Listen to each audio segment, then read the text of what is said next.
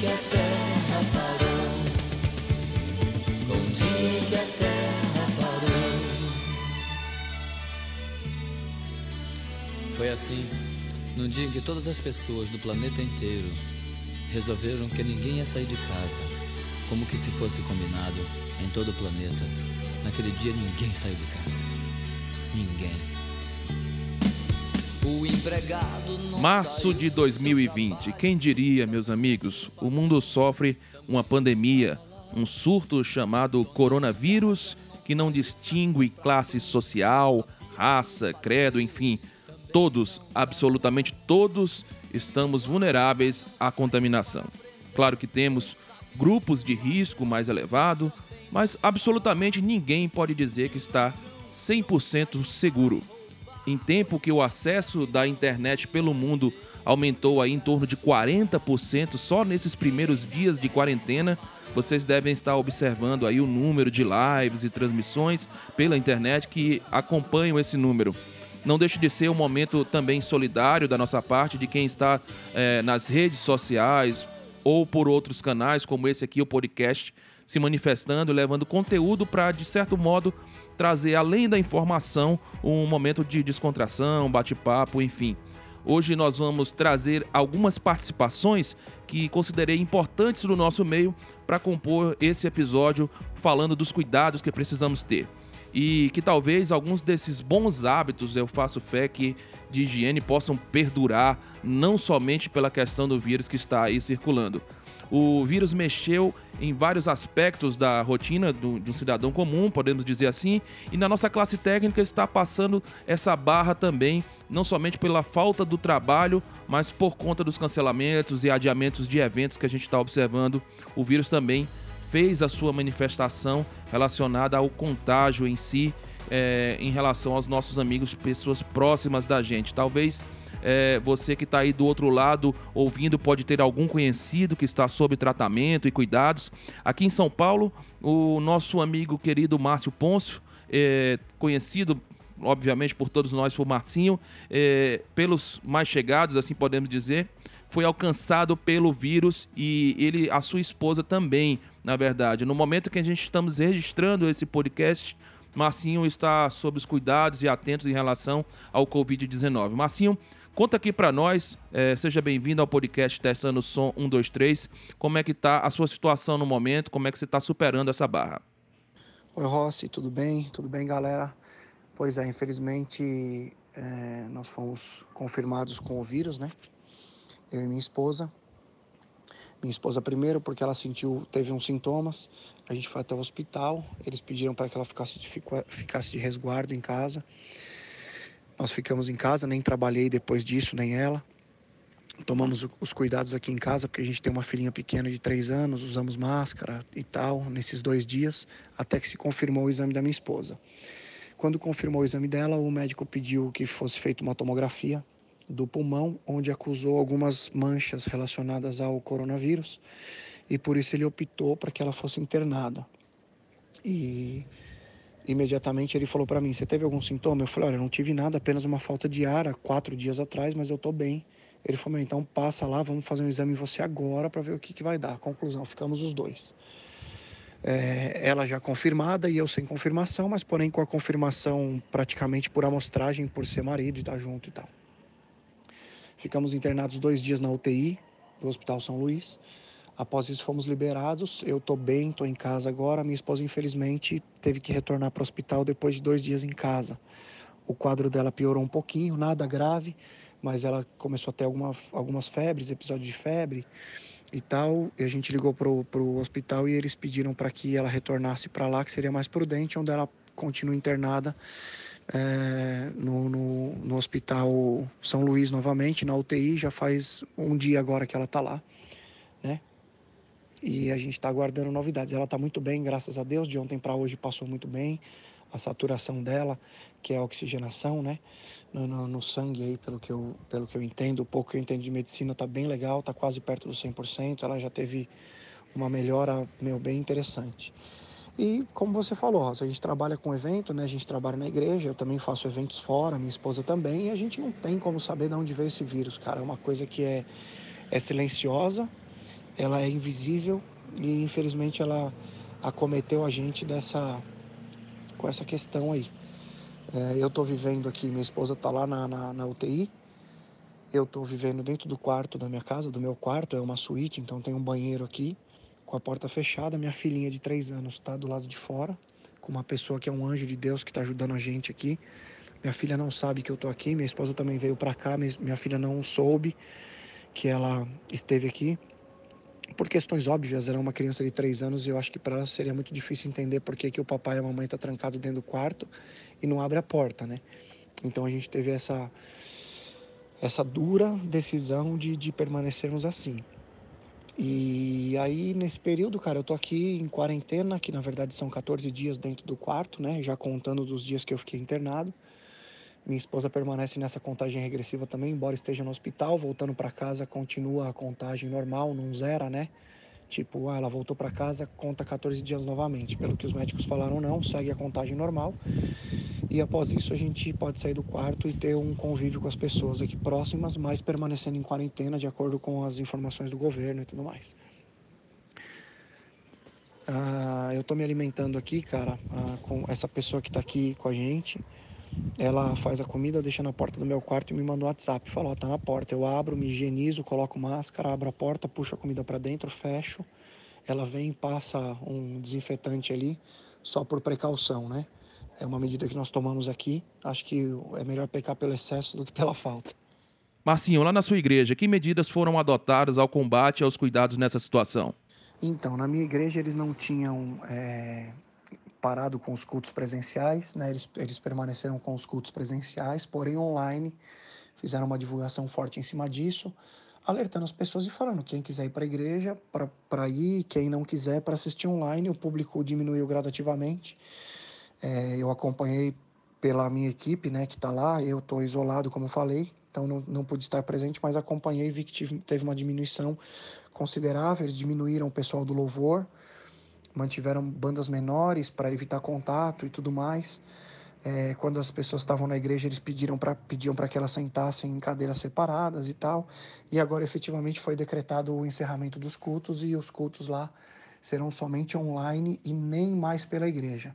A igreja, a partir de agora, está fechada mesmo, nem equipe técnica, nem nada. Foi montada uma estrutura na casa dos bispos e pastores ali que fazem os cultos onde terão as transmissões é, ao vivo de lá mesmo. Uma estrutura bem pequena, relacionada a um telefone, coisa assim, e, e um, um púlpito ali, pelo que eu entendi até agora, uma coisa bem simples, para que seja feita essa transmissão. E a nossa emissora de TV e de rádio vai receber essa transmissão também e, e replicar isso para o público. Marcinho, eu te agradeço a participação aqui no podcast orando e pedindo a Deus a sua recuperação plena, você, da sua esposa. Sua participação aqui é, serviu para ilustrar que estamos realmente todos sujeitos ao tenebroso vírus. Pois é, né, Ross? Todo mundo aí tá, tá sujeito a isso, né, cara? Então a galera aí tem que se cuidar. Eu acho que só eu sei o que eu tô passando aqui, cara. Num dia a minha família tava aqui inteira e no dia seguinte minha família praticamente não existia mais, né? E estamos assim, eu separado da minha esposa e da minha filha, e minha esposa, nós três separados um do outro. É, então, galera, se cuida, meu. Ouve aí as direções do governo realmente, faz esse período aí, 14 dias, né, para a gente tentar diminuir o número dessa, da propagação desse vírus aí, que tem feito tão mal às pessoas, meu. A gente, graças a Deus, está passando bem, mas só o fato do isolamento aqui, sem estar com a família, é péssimo. Então se cuidem. Eu sei que a gente que trabalha com evento é complicado, ganha por diária e tal, mas eu também creio que Deus tem um motivo em tudo isso, a gente tem que ficar atento, né? Nós que somos cristãos ao movimento espiritual e ter a certeza de que a gente vai ser suprido em tudo. Tá bom? Deus abençoe vocês. Muito bom estar por aqui, Rossi. Parabéns pelo seu trabalho. Deus te abençoe, amigo. Bom, nesse episódio eu queria priorizar os cuidados que devemos ter de alguma forma mais focados no nosso contato com objetos e equipamentos. Eu escolhi o microfone como um objeto comum entre técnicos, cantores, palestrantes, etc. Escolhi também o fone de ouvido e não me refiro somente ao fone intra-auricular, mas ao externo também. É, eu mesmo vi situações de compartilhamento de fone durante shows, inclusive desses intra-auriculares que ficam dentro no, no, ou com moldes ou que sejam é, é, híbridos também, que a gente a galera compartilhando esse tipo de fone. É, mas vamos no aspecto do, do, microfone primeiro, voltado a essa questão. Eu estou trazendo aqui a participação de um amigo querido que através da música eu pude conhecer, que além de médico ele tem uma banda. Trabalhamos juntos já em três carnavais por aí. É o Dr. Falcão, da, lá da cidade de Aracati, Ceará. É, muito obrigado pela sua participação, Falcão. Sei que a sua formação médica não é especializada, voltada totalmente na área de infectologia, mas como um clínico geral, está na linha de frente aí com tantos outros membros da saúde nessa batalha, meu amigo. Como o vírus aí pode ser transmitido, na verdade, por um objeto como o microfone, Falcão? Fala Rossi e amigos da Nobre Música, que prazer estar falando com vocês, né? Quanto à minha especialidade, cara, a gente exerce a medicina do trabalho, que tem muito a ver com essa história do coronavírus. Afinal de contas, o impacto econômico, o afastamento das pessoas, nós estamos passando na pele, né? não só na atividade musical, mas tudo naquilo que envolve o show, o business, o entretenimento e toda a produção econômica do país. Quanto à transmissão, cara, em relação ao microfone, vamos entender que ele, o microfone vai passar a ser chamado agora por mim de FOMIT. FOMIT é qualquer objeto inanimado, ou seja, que não tem vida, que é capaz de servir de veículo para levar uma doença para alguém. Existem vários estudos que dizem o tempo mais ou menos que os vírus ficam em determinadas superfícies. Os recordistas se falam que seja o plástico e o aço inox, que passa mais tempo nele. O plástico em torno de, de, de um dia, um dia e meio por aí, e o aço inox até três dias. Lembrar que o vírus ele é um, um, um microorganismo que precisa estar dentro de uma célula para viver, para se reproduzir. Então, na maioria das vezes ele morre muito rápido. É tanto que o principal veículo de transmissão, que são as, as gotículas respiratórias, ele passa 40 minutos, uma hora e meia por aí, enquanto ele está em suspensão, assim como na poeira do ar e tudo. Mas o mais importante, que se a gente higienizar legal, fizer aquele tempo de desinfecção que precisa ter, que alguns hábitos do cantar, não trocar o microfone com ninguém, a proximidade muito grande da, da emissão, da recepção da voz da gente, não ficar colado, como a gente fala, né? colar na boca o microfone. Afinal de contas, não é só por ali, mas a mão da gente, que a gente passa a mão na boca, a gente passa a mão nas secreções do corpo e aquilo ali vai para o microfone e termina não só a gente dando exposto ou um colega trocando o microfone, mas a própria equipe técnica que está ali conduzindo. Muitas coisas periféricas ao microfone, podemos dizer assim, podem estar associadas também, cabos, pedestais, enfim. Há uma diferença de tempo de sobrevivência do vírus em diferentes materiais? Então, essa, essa, esse segundo questionamento é mais ou menos uma revisão né, daquilo, que a gente, daquilo que a gente falou. As superfícies é, aéreas, né, esses aéreos dispersóis, né, que é esse, o cuspizinho, né, a nuvenzinha que sai por ali, é, e as poeiras, ele passa em torno de 40 minutos, uma hora, ele passa por ali ainda vivo, ativo, capaz de infectar alguém. Superfícies como cobre, eh, poucas horas, né, o papelão, caixas de papel, essas coisas também no máximo um dia que pode passar. Mas o que a gente tem que lembrar é a história do plástico, que é plástico, borracha, que é a maioria das coisas que, que a gente tem contato verdadeiramente com isso, e o aço inox, que também é a composição de grande parte dos materiais que a gente tem contato, capaz de passar entre 48 e 72 horas tranquilamente. Lógico ele vai perdendo força, porque ele não está dentro de um organismo vivo, mas ele ainda assim ele é capaz de ter infectividade. Falcão, se você me perguntar a distância correta para uma boa captação, eu saberia tecnicamente te responder com essa questão do vírus não dá para delimitar a distância ideal, a não ser que fosse um microfone de coral, né? Brincadeira à parte, mas ter o seu próprio microfone, no caso, ajuda também. Nas ocasiões que tivemos juntos, sempre vi que você usou o seu microfone. É sim, cara. Felizmente, graças a você, né, que opera milagres no meu microfone, a gente tem condição de cantar um, um pouco mais distante, né? Todos as, as, os milagres que você opera com ele são, são fantásticos. Mas realmente não há como a gente determinar uma distância. Se fala hoje o convívio social que as pessoas se dirijam às outras, conversem, permaneçam em filas no contato social com distância entre um e um metro e meio, porque aquelas gotículas não estariam percorrendo aquele espaço naquele momento. A gente sabe que os aeros dispersóis eles podem alcançar dois metros, dois metros e meio de distância. E isso para a atividade musical, a atividade do canto é praticamente impossível de, de, de, se conceber, que se perde toda uma dinâmica, a não ser em situações especiais que nem todo mundo tem acesso a isso. O certo seria que essa higiene fosse constante, das mãos dos técnicos, a mão do músico, a mão do cantor que está passando, a higiene sobre a superfície que, re, que recebe o impacto da onda sonora, mas nós não temos como determinar um limite. Por isso que se fala do isolamento social, por isso da, não é só a aglomeração, mas a, a questão profissional também, para que se evite qualquer contato de risco. Hoje já se sabe, infelizmente, agora há pouco aqui no Ceará, que já temos transmissão comunitária, ou seja, uma transmissão que já não identifico mais a fonte, já não indico mais quem está trazendo a doença.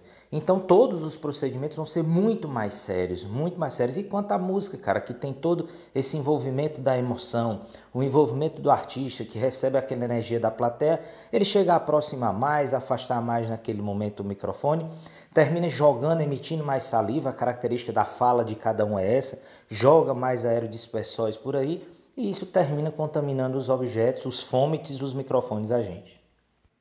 Muito obrigado ao Dr. Falcão pela participação aqui no podcast Testando Som 23. É, peço a Deus que você possa estar protegido também com a sua família aí. Você que é um agente direto né, no cuidado, no combate a essa situação do vírus. É, faço fé que esses hábitos é, possam perdurar, não só por causa do vírus, mas esses hábitos de higiene, de cuidado com o outro, possam permanecer assim no dia a dia do nosso trabalho. Acho que você terminou resumindo tudo.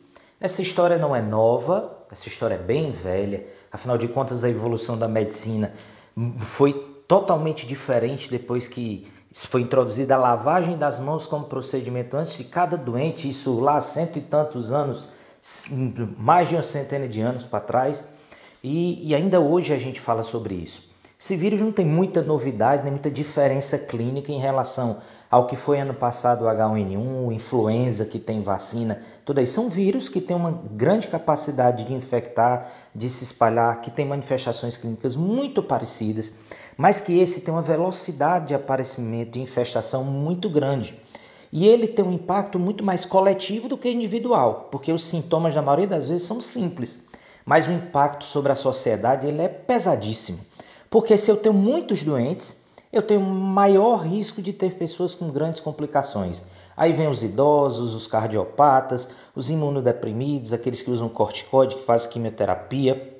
Então, se eu tenho um maior número de pessoas infectadas, eu tenho um maior número de pessoas que precisam de uma assistência ultra especializada e nenhum país do mundo, não é o nosso país que está desorganizado, não. Nenhum país do mundo, vocês estão vendo países do primeiro mundo sofrendo, chorando e vendo seus filhos morrerem por causa disso daí. Então, cabe a gente fazer as medidas mais primárias, mais primitivas. Aprender para o resto da vida uma boa higiene, aprender para o resto da vida uma boa etiqueta social, uma etiqueta respiratória, uma boa condução da higiene dos nossos equipamentos, que afinal de contas, cara, não é só através da, da, da do corona que a gente pega doença nisso, não. Tem pessoas que pegam herpes pelo contato com o microfone, tem pessoas que pegam fungos por causa do contato com o microfone. Tem uma série de situações que passam isso, até acidentes podem acontecer por causa disso aí. Então a gente espera que todo mundo repense sua vida, aproveite esse momento do isolamento para repensar, para produzir, para compor, para arrumar sua casa direitinho, para arrumar seu relacionamento com seus filhos, com seus pais, com seus amigos, fazer a gente diz para os filhos saírem das redes sociais, agora é para a gente ir, mas também que a gente não se torne também tão refém dessas informações maledicentes que tem por aí, que só faz aterrorizar a gente. Grande abraço para todos, um grande abraço para ti, meu amigo. Espero que a gente não se encontre só no carnaval e que se você tiver alguma dúvida, pode mandar que a gente, sabendo, estou respondendo para você. Grande abraço.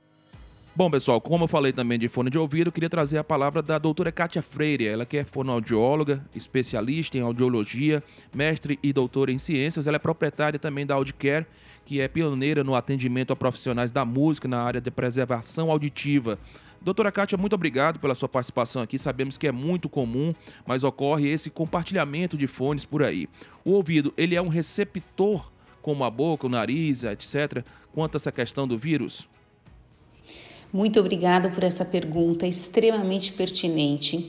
É muito importante que todos entendam que não é porque estamos numa época do coronavírus que o, os cuidados que tem que ter com os fones de ouvido modificaram.